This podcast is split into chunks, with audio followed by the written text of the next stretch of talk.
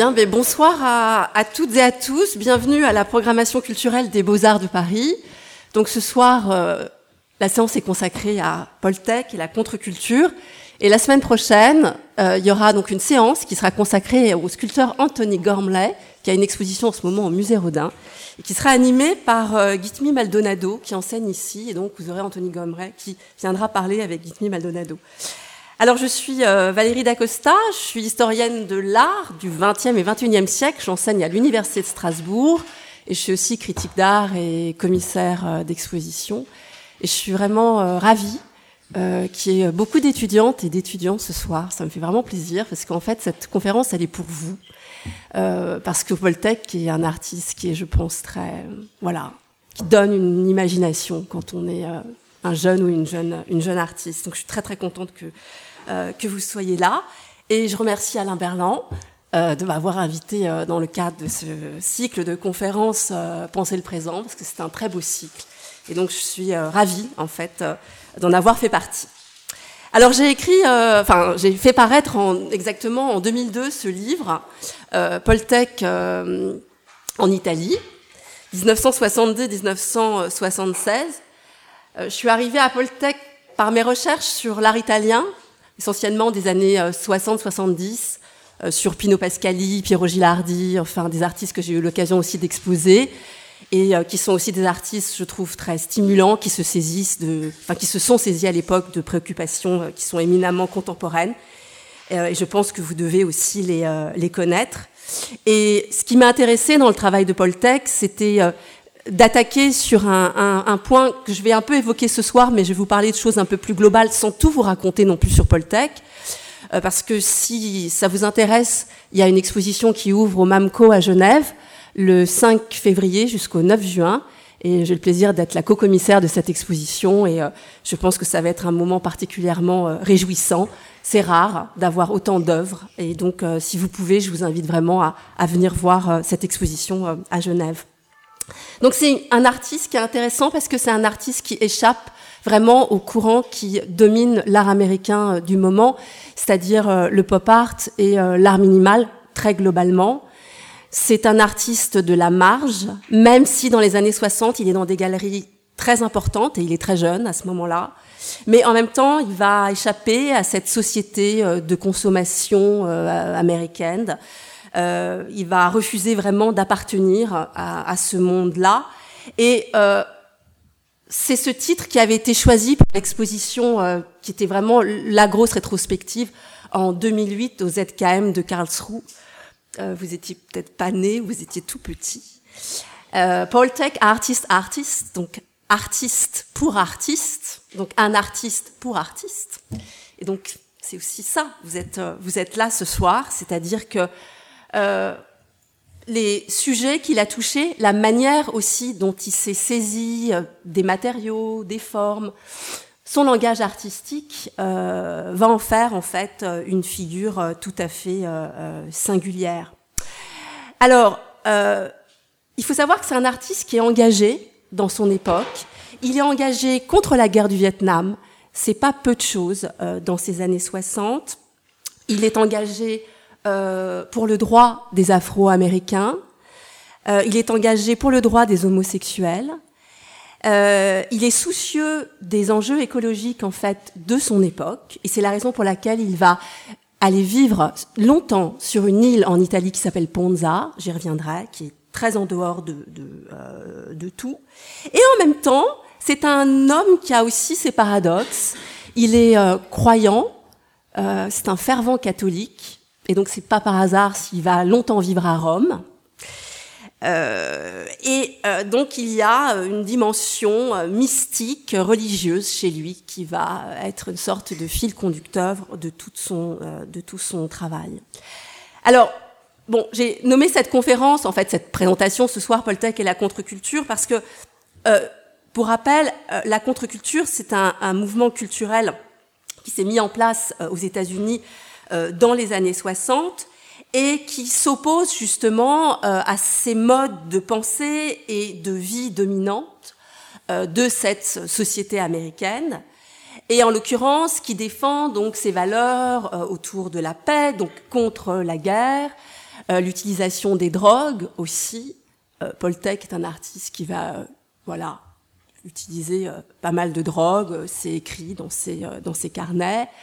La contre-culture défend une sexualité libre, euh, ce qu'on appellerait euh, un gender, gender fluide euh, aujourd'hui, la question du droit des femmes aussi, des homosexuels et des afro-américains. Donc on est dans ce contexte de la contre-culture qui vient habiter son, son travail et qui en fait en fait un artiste marginal de, cette, de cette société américaine, ce qui va faire que les États-Unis vont avoir beaucoup de mal à le, à le reconnaître euh, en, tant que, en tant que tel par les institutions euh, américaines.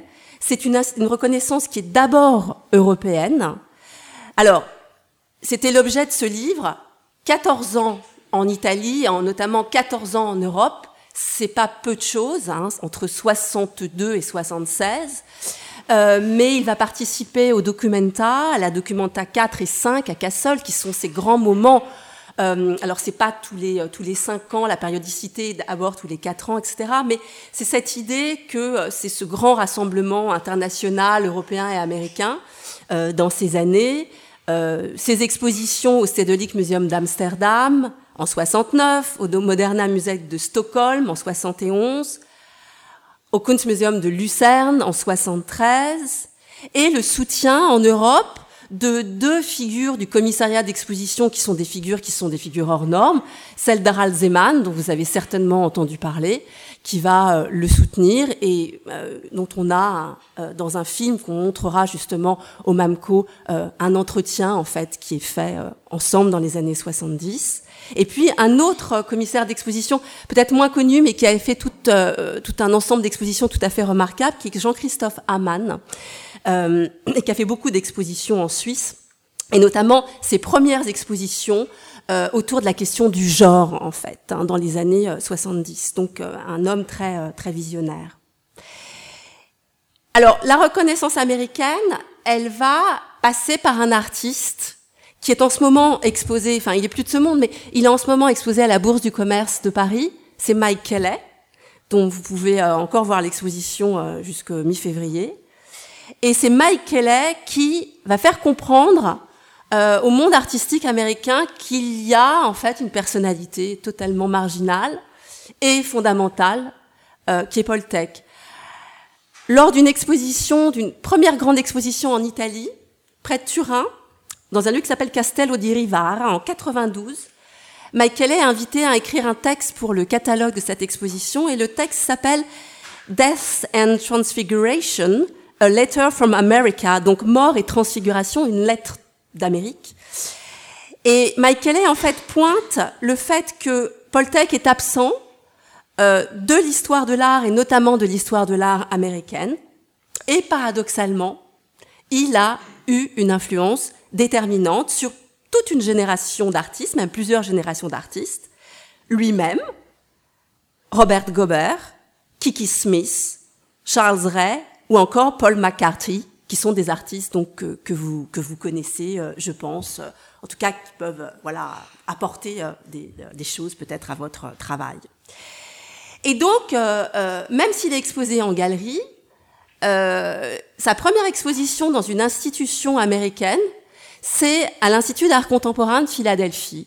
Et c'est une femme, en fait, qui fait cette exposition. J'insiste bien sur le fait que ce soit une, euh, une, directrice de cette institution qui soit une femme, qui s'appelle Suzanne Deleanti. Et elle lui, elle lui consacre donc une, une, grande, une grande exposition qui s'appelle Procession. Voilà, donc l'idée des, des processions. Paul Tech meurt en 88. Euh, J'y reviendrai, il meurt du sida. Euh, et il faut attendre 2010 pour que euh, une grande institution américaine, le Whitney Museum, en fait, déploie euh, une exposition à la mesure du travail de l'artiste. Et cette exposition rétrospective, elle va circuler à Pittsburgh et aussi à Los Angeles. Avec, j'y reviendrai, une image en fait qui est un plongeur, euh, voilà, qui est euh, à peu près comme la couverture de mon livre, mais sauf qu'il y a un plongeur, donc cette importance de la nature en fait chez lui. Alors, je fais un petit, euh, un petit contexte pour que vous compreniez un peu comment cette œuvre, elle se met en place de manière en biais. Lorsqu'il il termine ses études artistiques, donc il est né en 1933 et il se forme dans deux écoles d'art. Une première école qui s'appelle la Art Student Leagues à New York. Il est né à Brooklyn et euh, cette école, c'est un peu l'équivalent des beaux-arts, si vous voulez, de vos beaux-arts ici. Euh, Calder, Louise Bourgeois, Pollock, ils sont passés, donc il va rester une année. Et ensuite, il va aller dans une autre école, qui est la Cooper euh, Union School of Art, où il va rester trois ans, et où il va d'ailleurs euh, revenir enseigner à la fin des années 70, début des années 80, et je, je, vous, je vous, ferai part de son fameux teaching note euh, à la fin de, ma présentation. Euh, la, Union Cooper School of Art, c'est plutôt une école qui mêle euh, un enseignement de l'architecture, des arts appliqués et on va dire, on va dire des, des beaux-arts. Et donc, ce sont des écoles comme les beaux-arts, ont été créées au, au 19e siècle. Pareil, au début, au début du 19e siècle. Et donc, quand il sort, en fait, en 54, de, de, de cet enseignement, euh, qu'est-ce qui domine, en fait, l'art américain? Bon, Je vous ai mis une image, mais c'est la peinture expressionniste euh, abstraite, euh, gestuelle, l'action painting de Jackson Pollock, mais aussi le travail de Mark Roscoe, de Frank Klein, etc. Et donc, en tant que jeune artiste, voilà, en fait, ce qu'il fait lorsqu'il sort de, de l'école. Euh, J'ai mis des, vraiment des travaux de jeunesse. Il y a à la fois euh, des paysages, euh, des marines. Il y a un peintre, Winslow Homer, qui l'admire beaucoup en fait, qui est un peintre de marine. Donc il y a un peu un travail comme ça de copie. Il a tout un travail de design textile puisqu'il va créer des, modèles de, de, de, vêtements. Et puis il y a ces débuts vraiment de peinture qui sont donc des tableaux abstraits, comme le tableau que vous avez là, euh, qui peuvent avoir un peu l'idée de l'écran de Roscoe et puis comme ça des formes euh, euh, cosmiques qui se dégageraient en fait de cette surface. Donc dans ce dans ce contexte en fait des années 50, euh, face à cette domination de, l'abstraction américaine, euh, bon, c'est un artiste évidemment qui, euh, qui, se, qui se cherche, si vous voulez. Et le, le, début vraiment de, ses, de, son travail va se faire au début des années, au début des années 60, lorsqu'il va s'embarquer en 62 pour un premier voyage en Europe. Il prend le bateau, c'est un voyage qui va durer, qui va durer un mois. Et euh, il va en fait euh, rejoindre l'Italie en passant par le Venezuela, en passant par la Norvège, en passant, euh, en passant par Paris. Et euh, donc à l'été 62, il quitte l'Italie pour, euh, pour une année. Alors le but de ce voyage, c'est pas juste un voyage, c'est que euh, il va retrouver son amoureux qui est le photographe Peter Hujar, qui est un photographe absolument incroyable.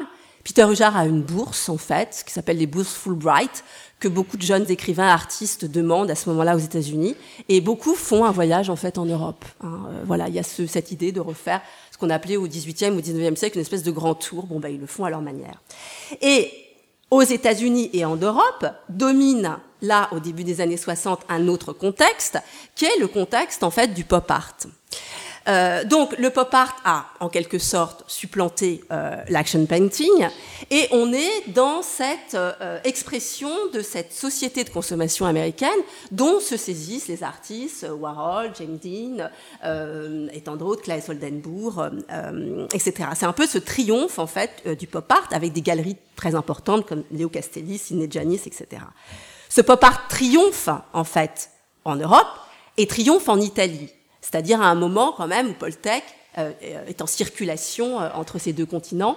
Et donc je vous euh, ai apporté ici, parce que je trouve que la photographie est assez intéressante, euh, l'arrivée en fait des toiles de Robert Rauschenberg qui va gagner le Grand Prix de la Biennale de Venise de 64, euh, qui arrive comme ça par bateau euh, à la Biennale et la salle en fait où euh, on voit euh, les sérigraphies de très grand format euh, de, de, de, Robert euh, Rauschenberg. Et c'est ce moment où on a un basculement du pouvoir artistique puisque pour la première fois, un artiste américain gagne ce grand prix en fait de euh, la Biennale de Venise. Donc ça change euh, énormément euh, les choses. Alors Poltec est très très éloigné de tout ça. Hein. Il est très éloigné du travail sur la sérigraphie. Il est très éloigné euh, de cette réflexion sur comment euh, traiter euh, ce monde en fait de, contemporain américain. Et donc quand il ses premières peintures, et c'est là vraiment que son travail débute, au début des années 60, ses premières peintures qu'il va faire Lorsqu'il arrive en fait en Italie, il va donc avec Peter Hujar, ils vont s'installer à Rome. Et Rome va être un lieu de circulation euh, pour lui, pour découvrir la Sicile, pour se promener euh, dans, le, euh, dans le pays, pour se souvenir aussi des paysages de Norvège qui l'ont enthousiasmé par leur beauté. et qu'il va retravailler dans ses, dans ses peintures. Donc on a tout un travail en fait qui est fait sur le paysage, comme ce tableau qui s'appelle Sicilie, mais en fait il est fait en Sicile, mais ce sont des fjords de Norvège qu'il peint, et c'est de cela en fait dont la, la peinture témoigne. Mais vous allez voir que c'est très proche euh, justement de ce qu'il va mettre en place euh, tout de suite après, c'est-à-dire la cuirasse de Michelangelo, la corasse de Michel-Ange, euh, cette idée en fait d'un rapport aux couleurs et un amalgame de formes qui, se, qui s'interpénètrent. Et cette question de l'écran, avec une, une, autre série à côté de ces paysages, qui est euh, euh Television Analyzation, donc euh, analyse, analyse télévisuelle, où euh, il va décortiquer comme ça, euh, dans ce portrait, 24 séquences du visage de Peter Hujar, donc son, son compagnon, et en même temps, on va avoir aussi des écrans de télé. Donc c'est toute la question en fait de l'image, de l'image télévisuelle, de l'image cinématographique qui apparaît euh, derrière, euh, euh, derrière ces, ces, œuvres. Alors l'Italie, c'est un moment déterminant parce que c'est une, une rencontre très forte. C'est d'abord une rencontre artistique. C'est la rencontre avec l'Antiquité, c'est la rencontre avec la Renaissance, c'est la rencontre avec euh, le baroque. Rome est pleine de tout ça. Hein. Voilà, elle est gorgée de toute cette histoire.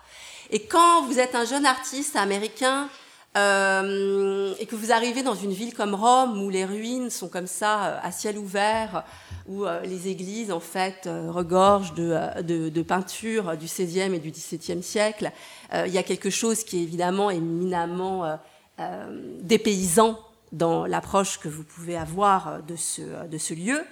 Et puis, l'Italie, c'est aussi, quand on est croyant comme Paul Tech, c'est pas euh, n'importe quel endroit. Et vous savez que plus on descend en Italie, et plus les coutumes euh, religieuses sont euh, assez fortes. Et donc, il va être fasciné par les processions qu'il va voir en Sicile. Il va faire des œuvres, d'ailleurs, à partir de ça, des chaises à porteurs. Il va être fasciné par les ex-voto, il va être fasciné par les reliquaires. Il va être fasciné en fait par cette mort euh, qui s'exhibe euh, très facilement, euh, voilà, d'un point de vue culturel en Italie. Et puis Rome, au début des années 60, c'est une ville fantastique du point de vue artistique. C'est-à-dire qu'il y a une explosion en fait de l'art. Il y a des artistes merveilleux comme Pino Pascali, comme Mario Schifano, comme Giuseppe Fioroni. Enfin, c'est vraiment un bouillonnement. Et c'est aussi un bouillonnement cinématographique avec des, euh, des réalisateurs comme Pasolini, comme Fellini, etc. Donc il est en fait dans un bain euh, artistico-culturel où il rencontre certains artistes, euh, euh surtout notamment lors de son deuxième voyage. Et euh, tout, ces, tout, ce que, tout ce que va lui apporter l'Italie va en fait l'engager dans, cette, dans une voie qui va être de plus en plus affirmée dans son travail. Alors, le temps fort, c'est, euh, euh, dans ce premier temps italien, c'est la Sicile. Euh, la Sicile où, euh, avec Peter Hujar, ils vont séjourner euh, à Palerme et à côté de Palerme, dans un, petit village, où il va beaucoup, beaucoup peindre les tableaux que je vous ai montrés là précédemment, les paysages et, et les, les, analyses télévisuelles, les écrans. Et surtout, il y a en fait, il y a deux photos de Paul que Peter Hujar a immortalisé dans les catacombes des Capucins. Alors les catacombes des Capucins, je ne sais pas si vous connaissez, mais c'est un endroit qui est quand même assez particulier, tout en étant fascinant. C'est-à-dire que c'est une crypte euh, qui, a été, euh, qui a été créée euh, au XVIe siècle et qui a fonctionné jusqu'au XIXe siècle, où les gens étaient enterrés, momifiés, euh, classés en fonction de, des classes sociales, euh, de, de, de ce qu'on était, enfants, femmes, euh, etc., des, des, postes qu'on occupait aussi dans la vie, dans la vie civile. Et donc, les corps sont momifiés, ils sont habillés. Et on peut toujours les visiter aujourd'hui. Alors c'est un peu plus protégé que ce que vous voyez sur la photographie de Peter Huja. Mais alors ce qui est assez beau, c'est qu'il pose vraiment, en fait, euh, euh, à côté euh, des, corps, donc il touche véritablement la mort, et, et, il expliquera, quand il rentre aux États-Unis et quand il est complètement dans ce travail des reliquaires technologiques, l'importance de ce temps sicilien. Dans, il n'a pas fait beaucoup d'entretiens, donc il y a cet entretien avec ce jeune critique qui est mort très très jeune, qui était un critique très prometteur, qui l'a beaucoup défendu, qui s'appelle euh, Jens Whitson. Euh, donc ce texte s'appelle Beneath the Skin et il, euh, lui dit en fait quelques années plus tard, quand il fait ses reliquaires dont je vais vous montrer quelques images, l'apport en fait de ces cryptes. J'espère que l'œuvre, donc que l'œuvre, c'est-à-dire les reliquaires technologiques, c'est-à-dire, oula, pardon, ça.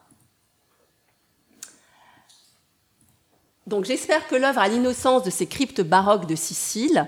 Leur effet premier est de vous assommer pendant un moment et ensuite c'est exaltant. Il y a 8000 corps, pas de squelettes, des corps, décorant les murs et les couloirs qui sont remplis de cercueils vitrés. J'en ai ouvert un et j'ai pris ce que je croyais être un morceau de papier. C'était un morceau de cuisse séchée.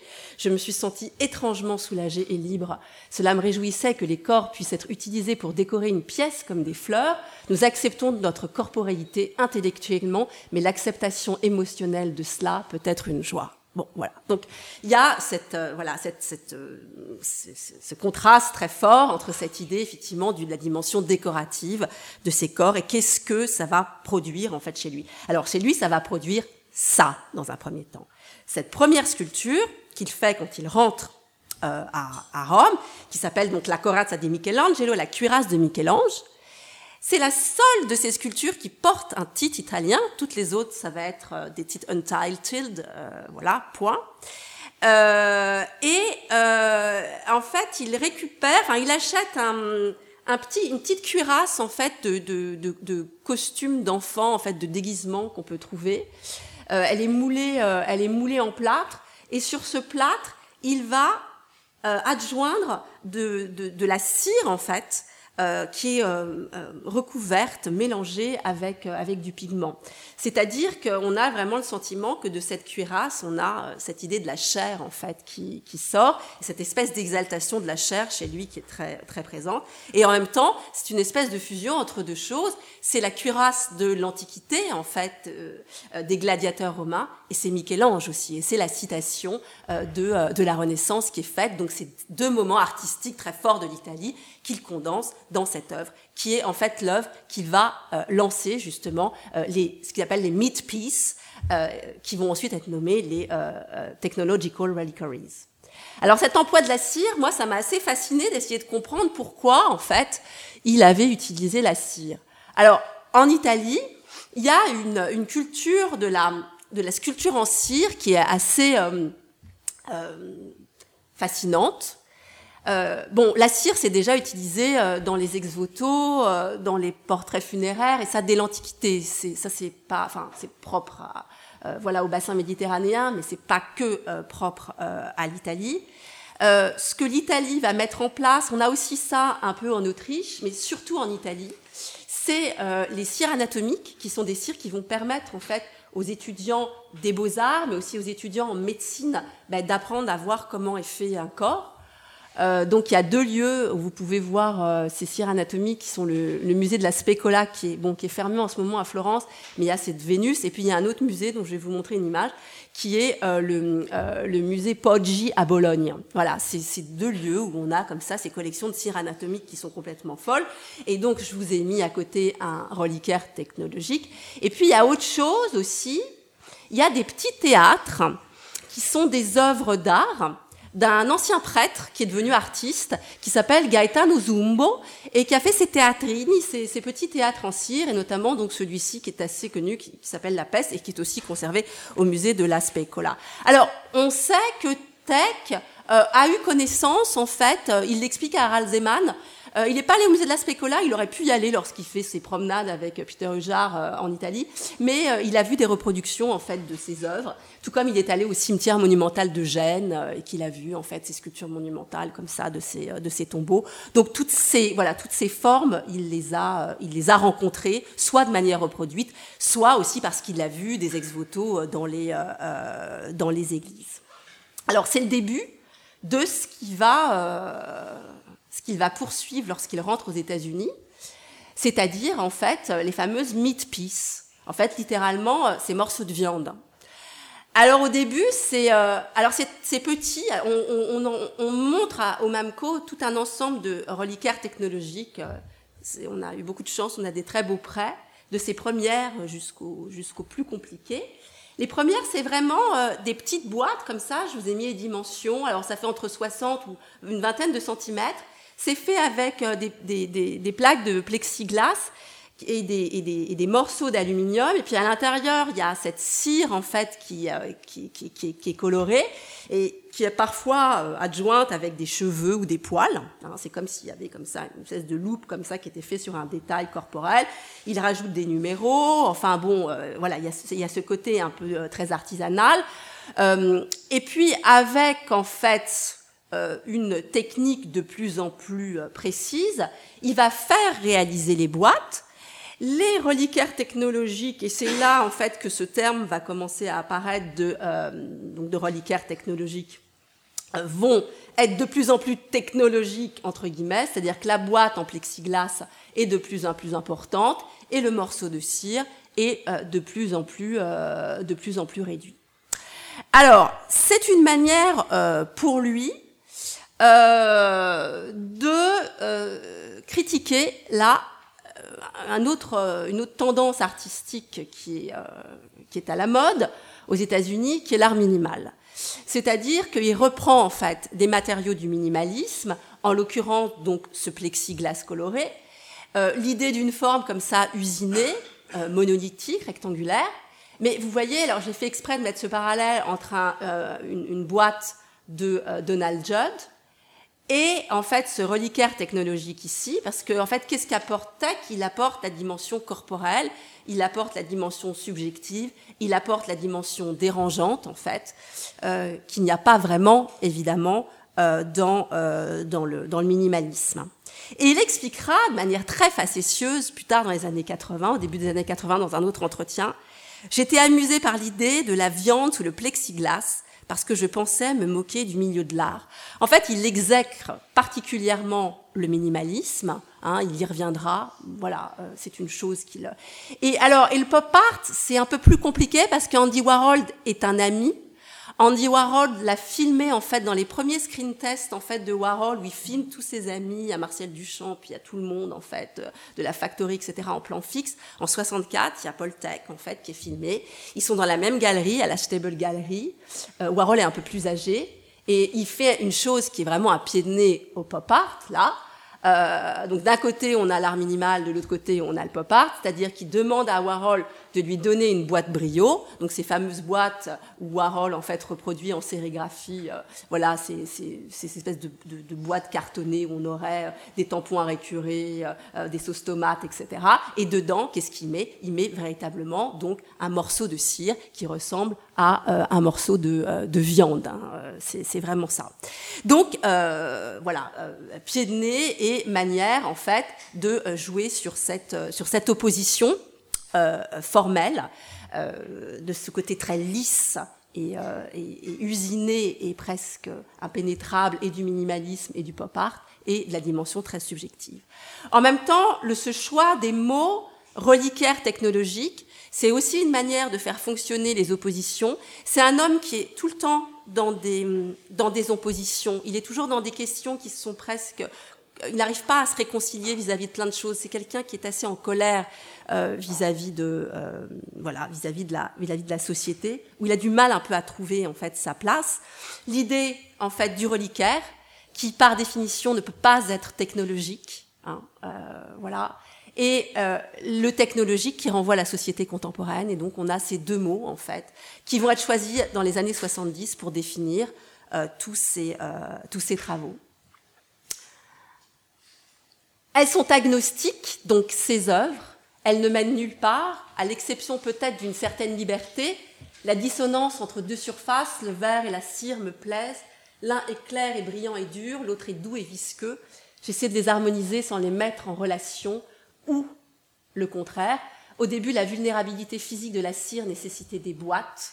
Maintenant, les boîtes sont devenues plus grandes pour avoir besoin de la cire.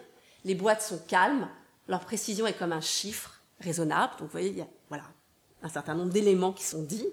Je ne sais pas si les boîtes contiennent le regardeur ou la chair en cire. Peut-être que c'est la même chose c'est presque impossible de dire qu'il y a à l'intérieur, à moins que le regardeur n'ait le nez sur le verre. Elles sont ambiguës, elles ne peuvent, pas être vues euh, en même temps. Donc voilà, toujours euh, ces, questions d'opposition et de, contraste qui sont, euh, qui sont à, à l'œuvre. Et puis ces reliquaires, ils vont évidemment se complexifier. ils vont se complexifier parce que dans un second temps, en fait, pour le projet euh, d'une exposition euh, euh, à la, à la Page Gallery, il va mouler les parties de son corps. C'est-à-dire qu'en fait, il va vraiment reprendre la question là du, du reliquaire qu'il a pu voir dans les églises. Et donc, il va mouler son bras, il va mouler ses mains, il va mouler son visage, il va mouler ses jambes, ses pieds, etc. Et on va avoir cette question du fragment de la sculpture, qui est aussi quelque chose qui est propre à l'Antiquité. Hein. Mais qu'est-ce qui reste de la sculpture antique? On sait qu'il reste que des fragments, euh, qui va apparaître comme ça euh, dans son, euh, dans son travail.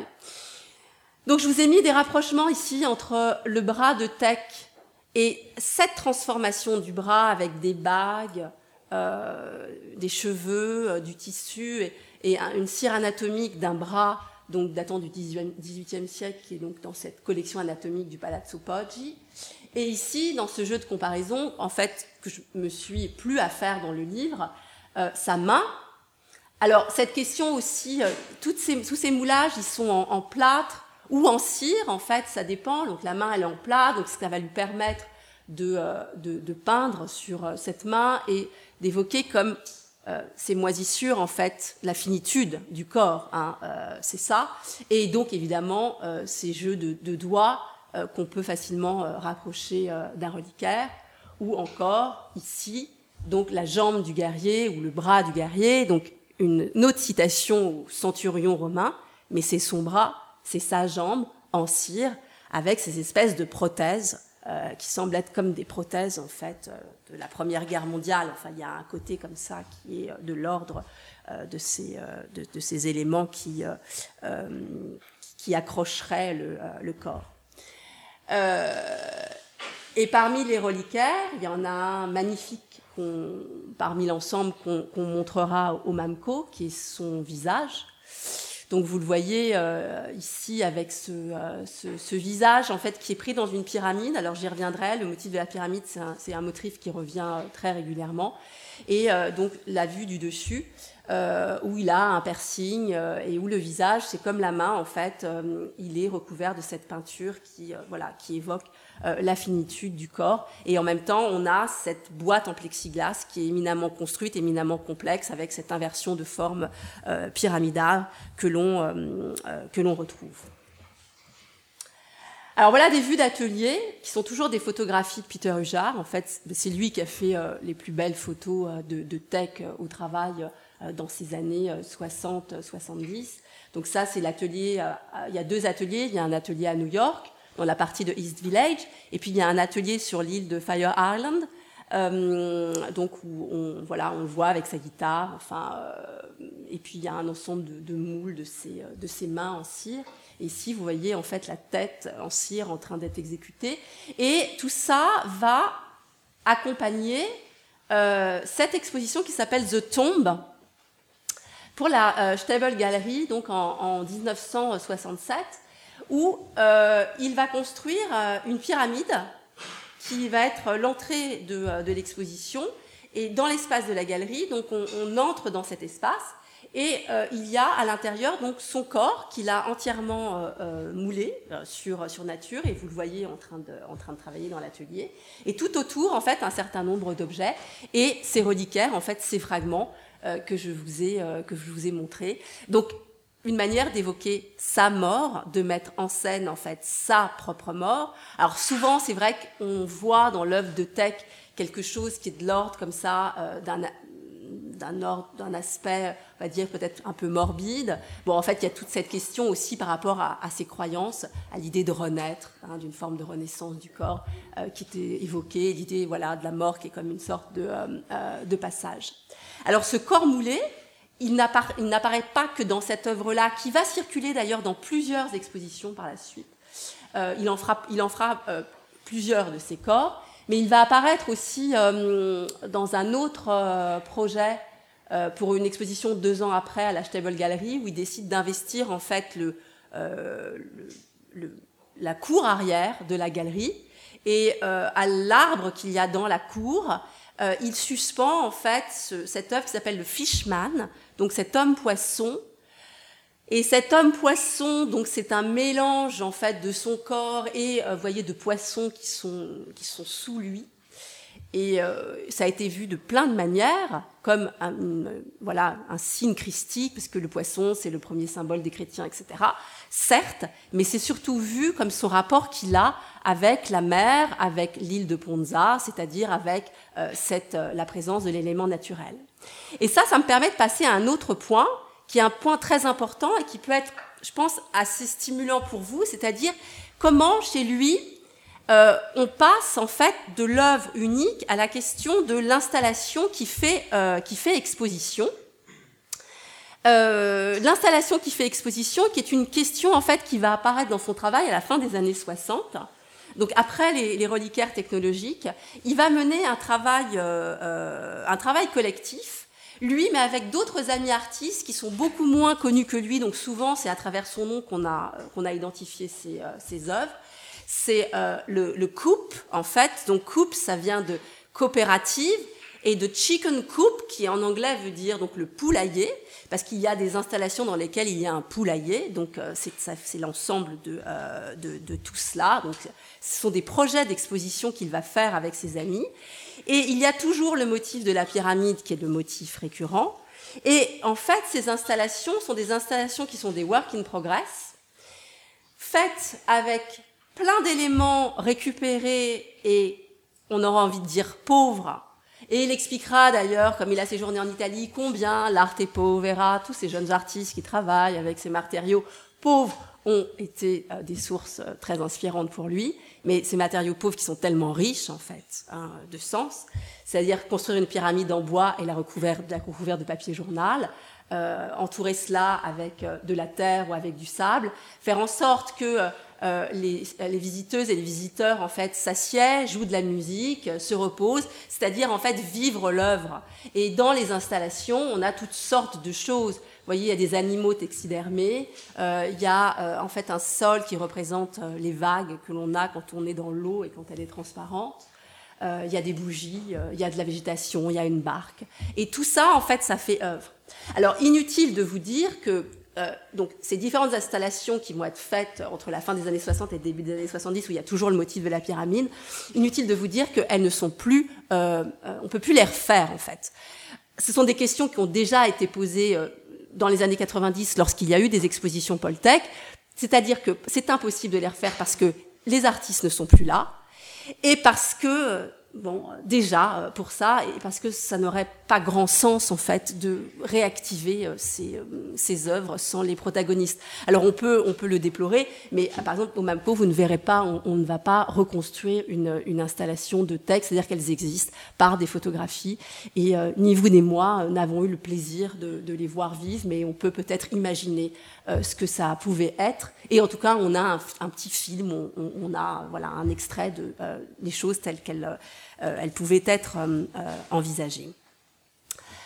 Alors l'autre point, c'est le rapport en fait, le côté extatique, le rapport à la nature, c'est-à-dire essayer de vivre en harmonie avec la nature. Donc ça, c'est une chose qui est très importante parce que cette vie en Italie, cet amour de la nature, d'être dans le paysage, euh, c'est quelque chose qui va vraiment nourrir son, euh, son travail.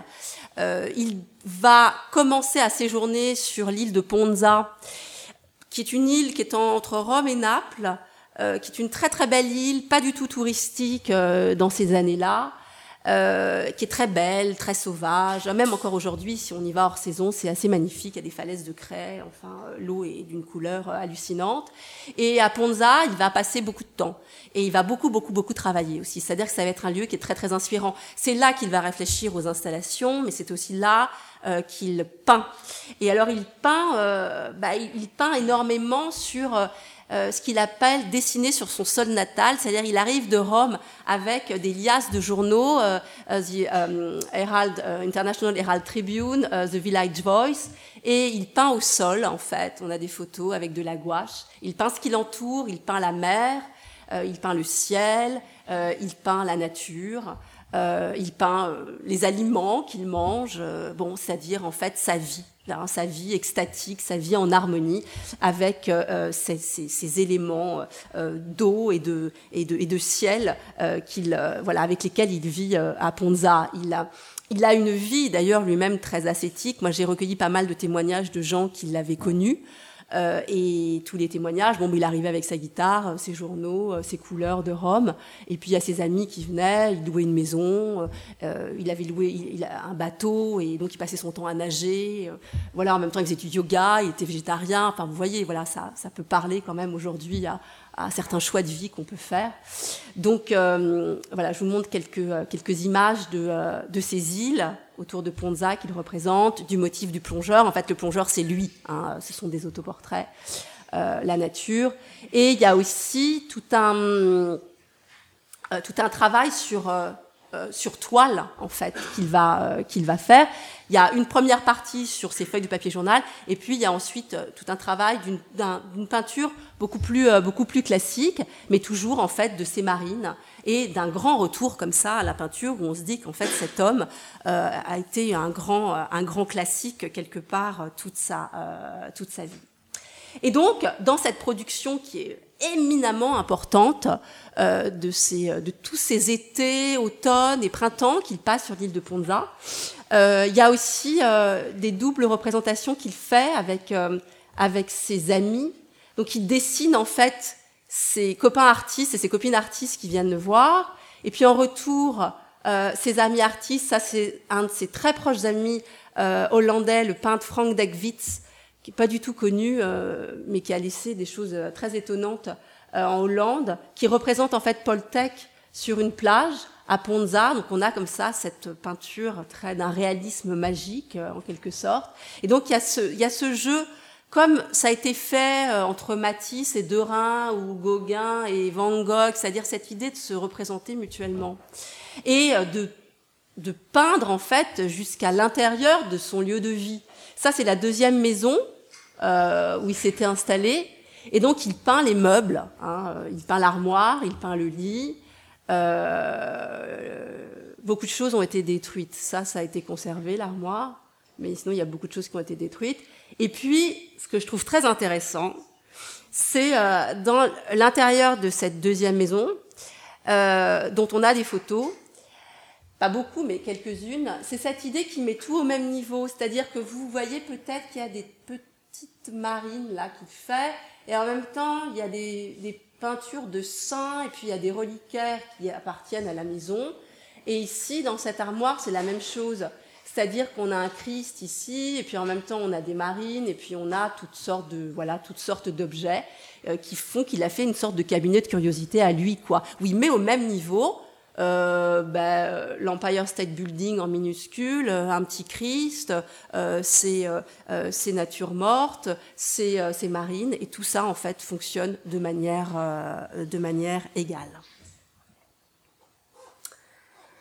Alors, je, en fait, voulais ajouter une chose sur, sur Ponza c'est que euh, l'Italie est probablement le moment où il se pose le plus de questions sur c'est quoi être un artiste, pourquoi en fait créer, qui sont des questions, je pense que voilà que tout artiste se pose euh, un jour. Et euh, on a des très beaux textes en fait qui, qui relatent ces interrogations qu'il se, qu'il se pose.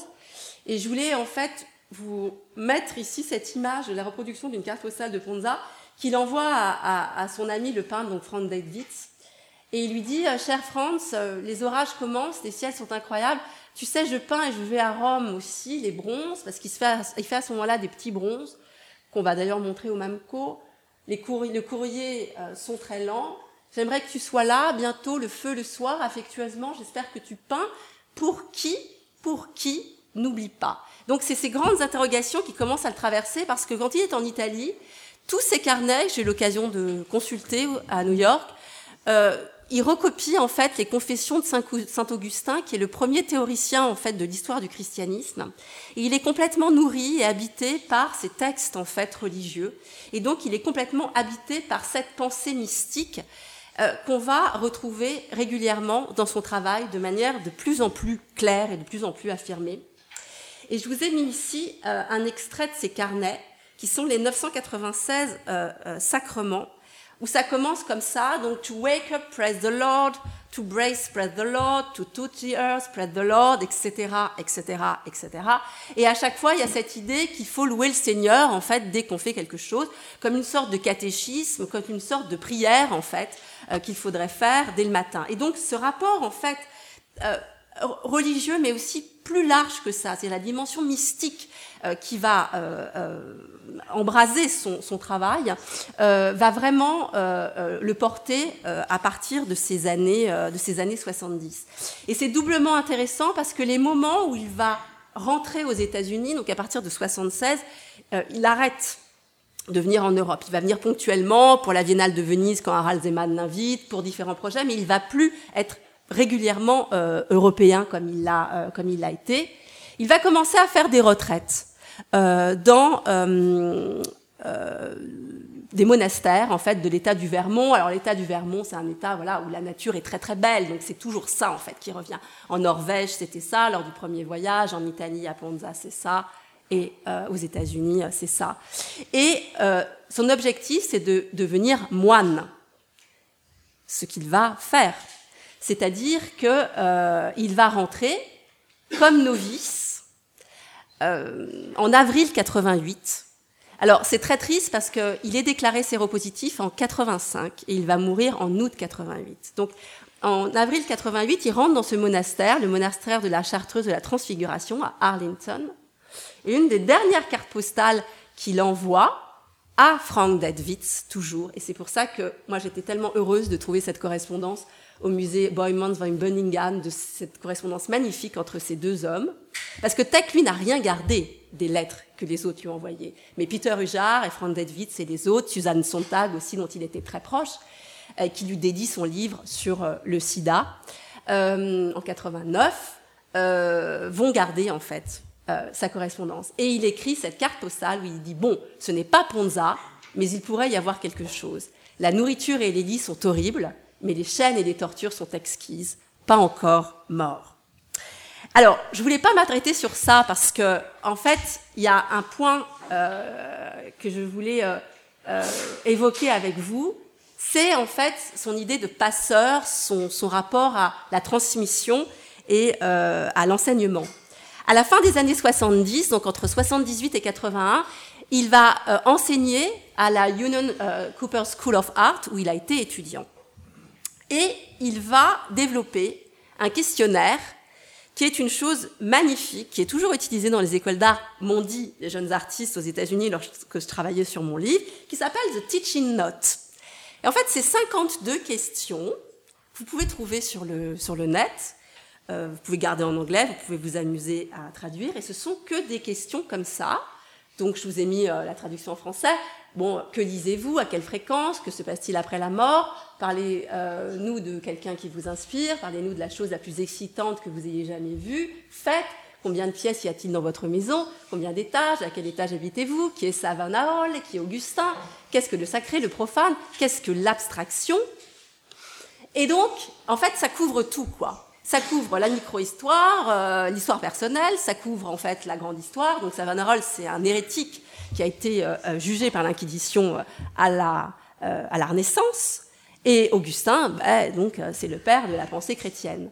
Et il termine en fait le questionnaire par ça. Donc n'oubliez pas que je vais vous noter, c'est mon grand plaisir de récompenser les vrais efforts, c'est mon grand plaisir de punir la stupidité, la paresse et le manque de sincérité. Ces notes ne changeront pas grand-chose dans votre vie future, mais ma réaction à votre égard le fera, et les réactions de vos camarades de classe à ce que vous faites le feront. Vos camarades de classe sont votre monde, votre avenir sera comme cela maintenant, comme vous l'avez fait pour votre présent, vous le ferez pour votre avenir, reconnaissez vos faiblesses et faites quelque chose pour y remédier. Et pendant qu'il enseigne, il réalise donc un certain nombre de tableaux que nous allons montrer pour certains au MAMCO, qui sont des œuvres qui sont nourries de plus en plus par ce, rapport euh, mystique euh, qu'il y a dans son art, donc euh, avec ces phrases Our Mother ou Heart, donc notre mère qui est l'art, hein, comme une prière, notre père qui est, là c'est notre mère qui est, ou encore en fait ces comètes et ces phrases qui viennent complètement nourrir euh, son travail. Et signaler en fait aussi que euh, le rapport euh, mystique, le rapport spirituel, qu'on retrouve aussi dans les teaching notes, cette idée un peu de punir, hein, qui, qui, est, qui, est, un peu là-dedans, qui est propre comme ça au catholicisme, et donc cette idée d'une forme de transfiguration en fait, qui a accompagné son travail, est quelque chose qui a nourri son œuvre. Euh, on peut dire, euh, euh, des années 60, de cette présence, de cette découverte en Italie, jusqu'à la fin de ses jours, donc en 1988. Voilà, je m'arrête là et je vous remercie de votre attention.